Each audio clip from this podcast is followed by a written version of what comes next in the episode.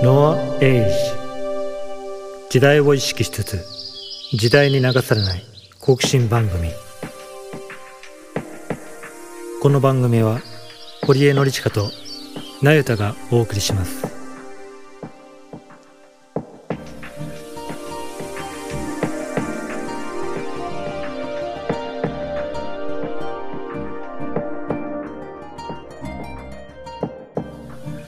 はい、えー、それではあのポッドキャスト第1回目、えー、始まりました。えっ、と2021年がまあ始まったっていうことでね、あのー今日はまあ2021年ってことをまあ大きなテーマにして、えー20分ぐらい話ができればなと思っております。で今日からあのー聞き手としてですね、えー、那由他さんに、え登場していただきます。どうぞ、成田さん、ご挨拶 お願いします。あよろしくお願いします。はい。はい。えっ、と、成田さん、2021年は、のお正月は、あの、どんな気持ちで、あの、過ごしてました？どんな気持ちで？そうですね、実家にも、まあ本当にちょっとだけ顔を出すような感じで、外出は控えてました。そうです。ね。まあ、あの、密にならないようにというか、まあ、あの、うんえっ、と、ご実家に行くことができない人もね、え結構中にはそいたでしょうね。ねまあ、私の場合は同じ都内なので、ああ、はい。まあちょっとなるほど。顔出してっていう。やっぱりどうしてもそのコロナの話に あの ならざるを得ないですよ、2021そうです年ってですね。ね。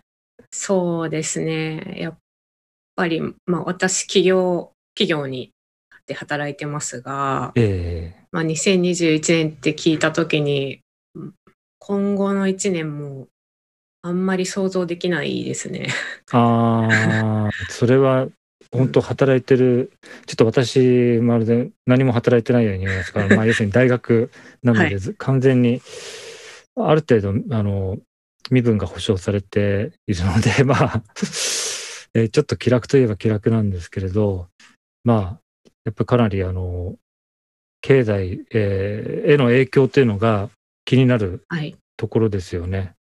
まあそうですね。まあ私の会社はそこまで影響を受けてない方だとは思うんですけど、か。まあ、私がやってる仕事内容だったりとかそういうのの変更があるのかとか、まあ、働き方ですかね、まあ今も完全にあの在宅勤務ではあるんですがまあまあね。この、だから、どちらかといえば、あの、那由他さんは、もはい。うオンラインで、はい。えー逆にすごく孤独だったり、そういうことはないんですか？うーんどっちそれあんまりなくてですね割と、まあ、オンラインミーティングがない日はないっていうような仕事内容なので、うーん。誰とも口を聞かずに終わる日っていうのはまあ基本的にないですね。ああ、なんかそういうのって全然わからないんですね。まあ僕もあの、ほ全部オンラインなんですけど、はい。あの、実は毎日、あの、えっ、と、英会話をやっておりまして、はい。あの、ネイティブスピーカーと、あの、日本語でおしゃべりするよりも、はい。あ。の、英語でおしゃべりしてる時間の方が圧倒的に長いという、すごく不思議な生活になっちゃっていますね。そ。のオンライン英会話、時間どのくらいのクラスなんですか？あ、まあ25分なんですけど、ええ。はい。えすごい、あの、まあ、楽しいといえば楽しいんだけど、あの、ずっと最近は仕事関係の、あの、まさしくコロナについてのアンケート調査っていうのをやっておりまして、えーはいまあ、あの、それを、なんていうんですかね、英語で、あの、と日本語で両方作ってるんですね。それで、あの、毎日手伝っ、手伝っていうか、チェック一緒にやったり、あの、で、お話しする人がもうコロナがひどいあのところの、はい。まあ、ロンドンの人とか、アメリカの、まあ、人とか、えーまあ、ひどい地域の人が多かかったので、はいまあ、。それなりに、あの、うんすごく、えーこうリアリティを持って、この質問、じゃあなんなんだかわからないとか、まあいろいろとツッコミがあのき来たこともありますよね。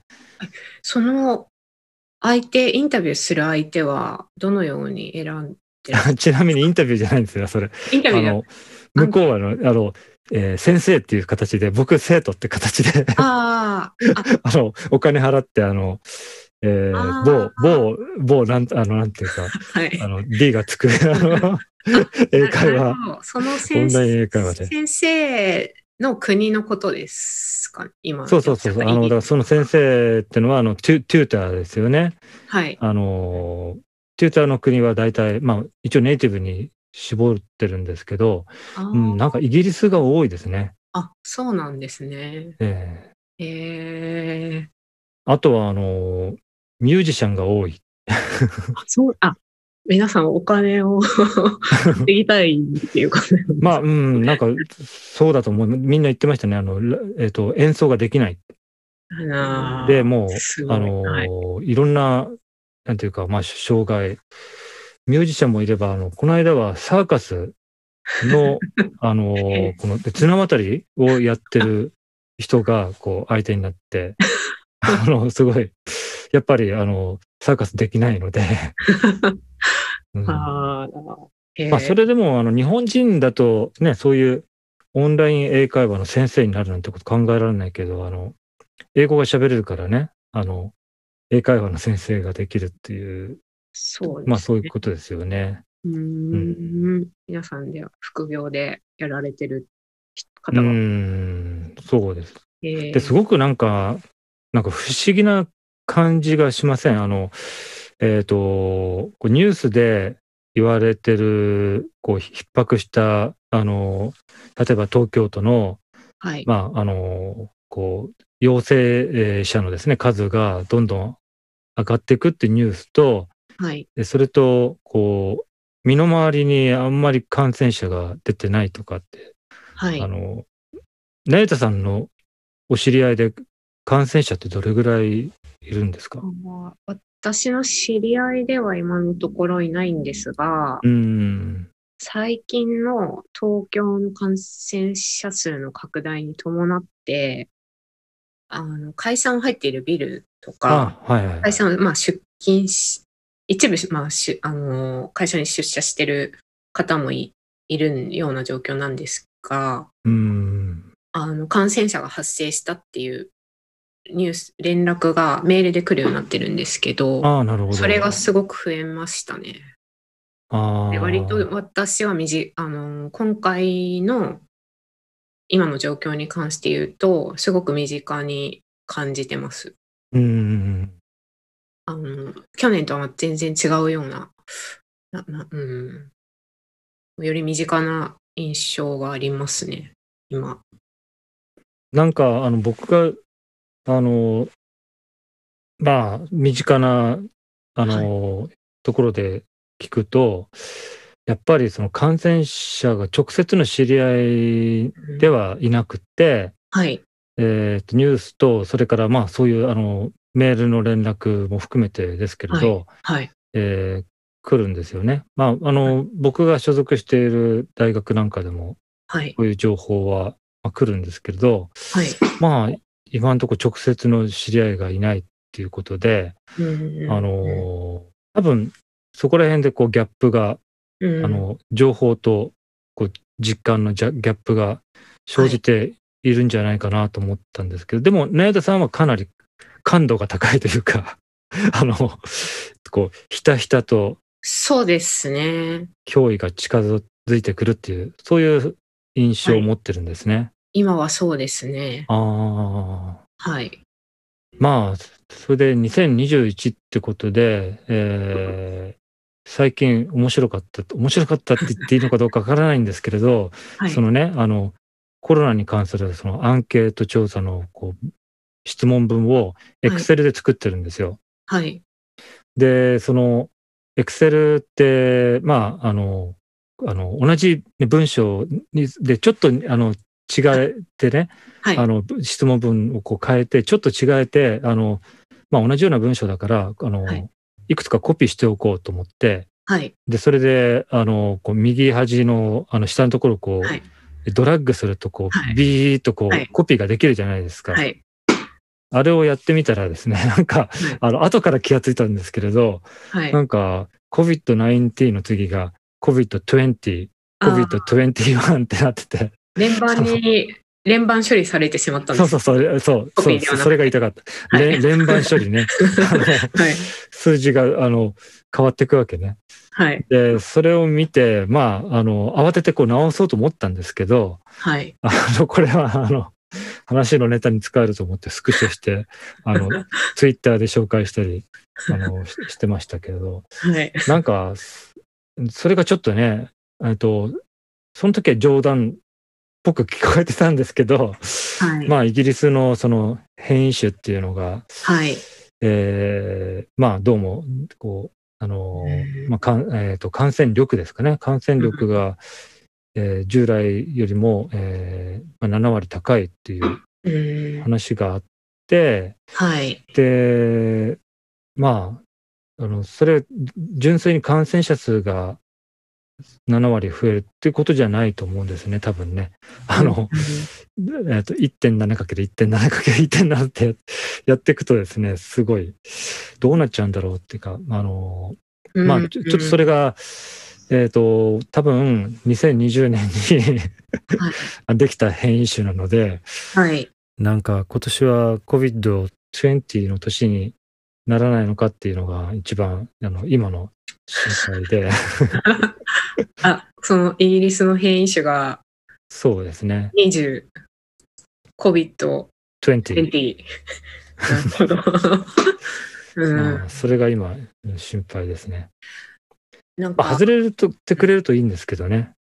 うんああ、それってこう WHO とかが定義づけるんですかね。なんか。まあ、名前はね、なうーんと、なんか、名前はどうなるか分かんないですね。えーうんこれ名前によって左右されるってところありますからね。そうですね。こう、ただもう一年も、まあ今生きている人たちすべてにとっても異常事態だと思うんですけどうん、なんかこう一年もこの状況が続くって、やっぱりなんか誰も予想できなかったと思いますし、なんかこうですね。じわじわじじなんだろうな地味にじわじわこう持続的に痛めつけられてるような なんか、うん。そういう事態でなんかか歴史的にもこういうことが今のようなことがあったのかとかその辺はちょっと興味ありますね。ああ、なるほど。うん歴史的にっていうのは、まあ、あのー一番ね、あの、調べるのに分かりやすいのは、はい。えっ、と、あの、学生にあまりはウィキペディア頼るなって言っておきながらなんなんですけれど、ウィキペディアで、あのパンデミックって、あの、はい。引いてもらえます？ちょっと試しに今、あの、パンデミックで、はい。えー多分パンデミックってあの入力すると、ウィキペディアが出てくるよね。そうすると、あの、あの、年表がね、確かね、あったと思う。あのパンデミックの歴史っていう、あの 5, 5番ってところで、歴史はい的パンデミックの年表っていうのがね、はい。出てくるんですよ。あーあで、まあ、りますもしよかったら、それをね、あの、うんまあ、まとまってるんで、あの、えーなんと、あの、こう、私、あの、ギギリシャ時代のね、古代ギリシャの専門のはい先。生と知り合いえーが、まあ、いるんですけども、大学で、はい。えーと、やっぱり真っ先に出てきたのは、あの、ああのアテネの、アテナイの、えー疫病っていうのが、まあ、非常に、あの、古代ギリシャでは有名な、あの、疫病ということで、残ってる。へーで、紀元前430年ですね。紀元前430年の記録が残っていることにもちょっと確かに。すごいですね。死亡者数がね、10万人。って書いてありますよねまあ、当時の人口からすると相当なうん。割合だったかもしれないです。そうですね。うーん。で、あと、ここにえー書いてないけど、はい。あの、聖書には、やっぱり疫病の話があの、しばしば出てきてますよね。うん、そうでしたっけ？はい。あの、旧約の方ですかね。ああ。で、結構あの予言、えー、みたいなのと、あの、はい、やっぱりセットになって出てきて。予言ですか？はいはい。まあですから、あの、預言者が警告するわけですよ。ああ、うん、なるほど。あとは、ヨハネの黙示録。これはよく、今の予言ですけど、あの、えー、はい、多分、黙示録にもあるから、あの、やっぱりこれは聖書に書いてある通りのことが今起きてるんだって考える人も出てくるかもしれませんね。このコロナのことに関してそういう解釈をされる方がいるいや、ちょっとわかんないです。あの、まあ、これ僕の想像ですけど、うん。あの、ヨヨハネの黙示録って、名前はなんか聞いたことあるんですけど、はい、そこまで私きちんと知らないですね。予言書なんですか？予言的性格を持つ書であるって。そうですね。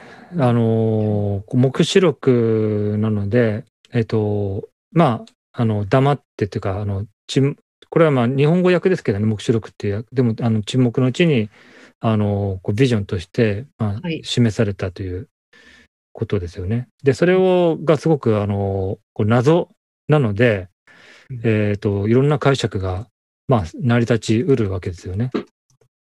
その中に、えっ、ー、と、第四の騎士というのが、まあ、あの、現れてですね。はい。でそれで、あの、馬に乗っていて、えー、まあ、ある種の死神ですよね。で、疫病や野獣を用いて、地上の人間を死に至らしめると。あと、旧約聖書でも、出エジプト記の中で、疫病とかありますよね。あの、あとバッタとかね。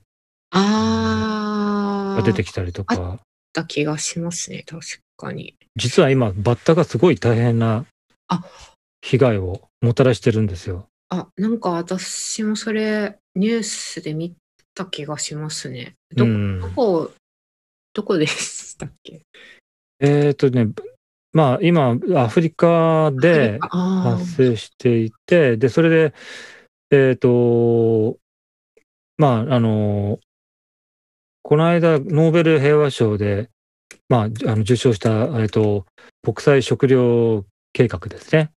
えー、なども、あの、このアフリカのそのバッタの被害に非常に、うん、えっ、と、まあ、憂慮し、えー、食料配ったりしてるんですけど、すごくわかりやすいのは、殺虫剤撒いちゃうっていうのがあるんですけど、ここれが本当にいいかどうかっていうね、あの、問題もありますね。あの、環境への影響と、あと、実はバッタをね、あの、食べられるらしいんですよね あ、そうなんですか。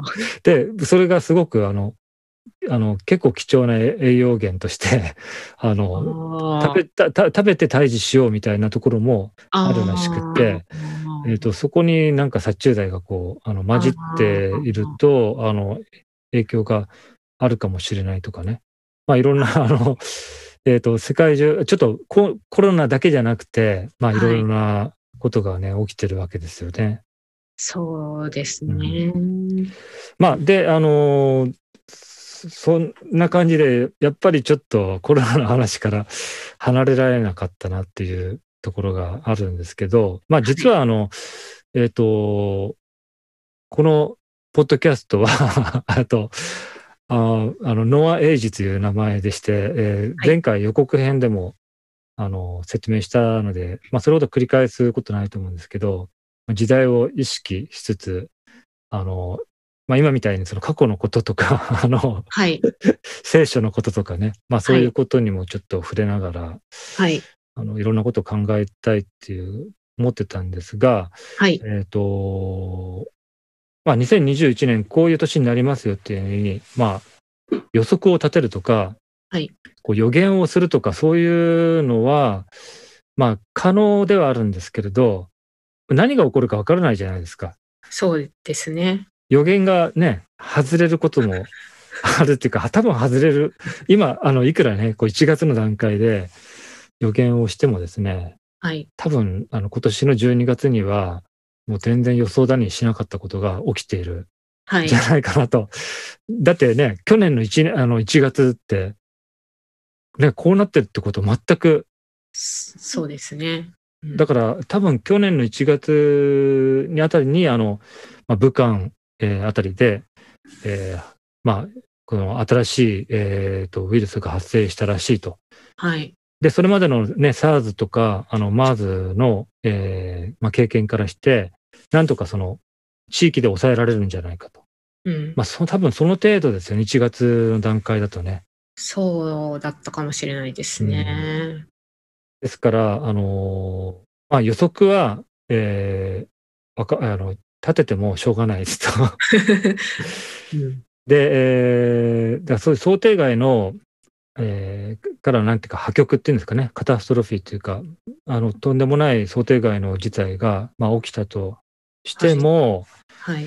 えーどういうふうに、まあ、それを受け止められるかっていう、うんなんかリスクに、えーリスクに慣れて、えーなんかぼやっとして大丈夫さっていうポポジティブにいくっていう手もあるんですけれどこうリスクがあのあっても、えー何か、えーうまく対処できる、えー心の構えっていうかそういうのが多分これから必要なのかなと思ってますね。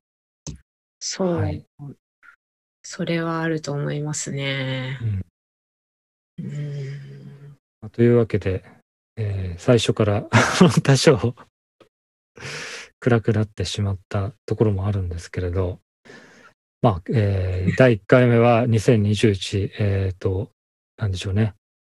予言や予測、えーはい。ではなくて、どのリスクにもあの受け止められる心構えを 養いたいものですねと。あのそれが何なのかっていうのはちょっとあの言えないんですけれど、ただあのポジティブに、えー構えてるだけっていうんでもないんですけど、はい。うーん、まあ怖がってるっていうだけでもないし、うん難しいな。なんか最悪の事態をある程度あの冷静に想定しながらうん自分ができる範囲ですかね。そうですね。うん。うん。なんか私は割とこう生活をきちんとするっていうのをなんかやってますね。おおーあの、夜型から朝型に変えたのと、おうあの、なん、こう、ぶれない自分でいるためなにっるほどて。いうような。偉いな。えっと、僕夜型だ。まあ、仕事が結構忙しいので、ええ夜も作業してしまうっていうことが、まあ、た多々あったんですが、うん。なんかもう最近体力が持たなくなってきたっていうのもあって、うんやっぱ朝の方が時間が自分でコントロールしやすいし、まあ、そうですよ。単純に、うんあの朝気持ちいいしっていうのでねはい大体まあ6時ぐらいに起きるっていうのを12月ぐらいからやってみてますね。素晴らしい。まあ僕はもうあの何何十年も夜型なので、あの多分先生それ合ってらっしゃるんだと思そううます。変えられないんですけれど、でも、はいぜ絶対あのね、成田さんみたいにあの普通の生活を今まで送ってきた人は、あの普通のせ生活リズムをキープした方うんがいいですよね。そうですね。あのなんだかんだ言ってやっぱ心と体つながってるというかうん体から整えて心をこう満たすとかぶれないようにするとかっていうのは結構やっぱりあるなって思うのでうん。割とはいちょっと5分瞑想とかもやってみたりしてます。お、瞑想もやる。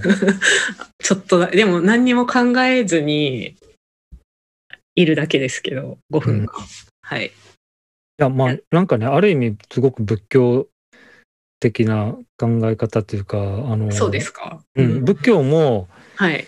あれなんですよね。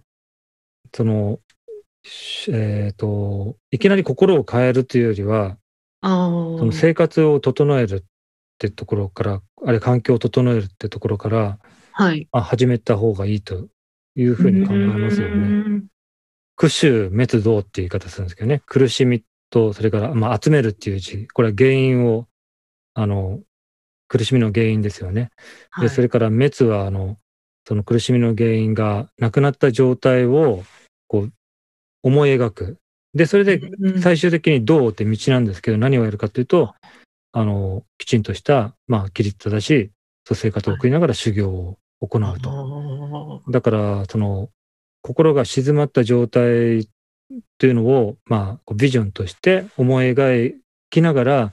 生活を、まあ、整えるとはい。いうことですね。あ あのー今日のうんけ結論にかなうんりうん近いかなって、いいいいあの 話が まとまったような気がします。結局なんか私も割と社会で何かインパクトのあることが起きると結構こ心も病むタイプだとは思うんですよ。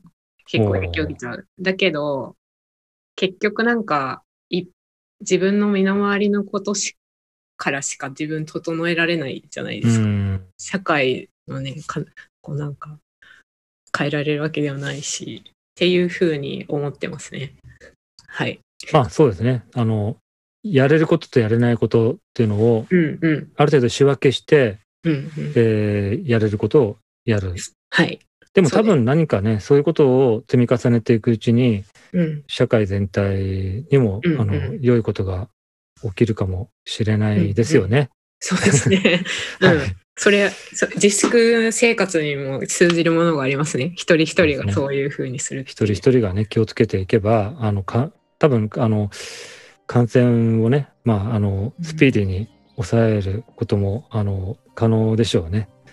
そうですね。はい、ということをちょっと希望して、えーはいこの辺ではい。終わりたいと思います。はい、はいえっ、と、えーご清聴皆さんありがとうございました。ありがとうございました。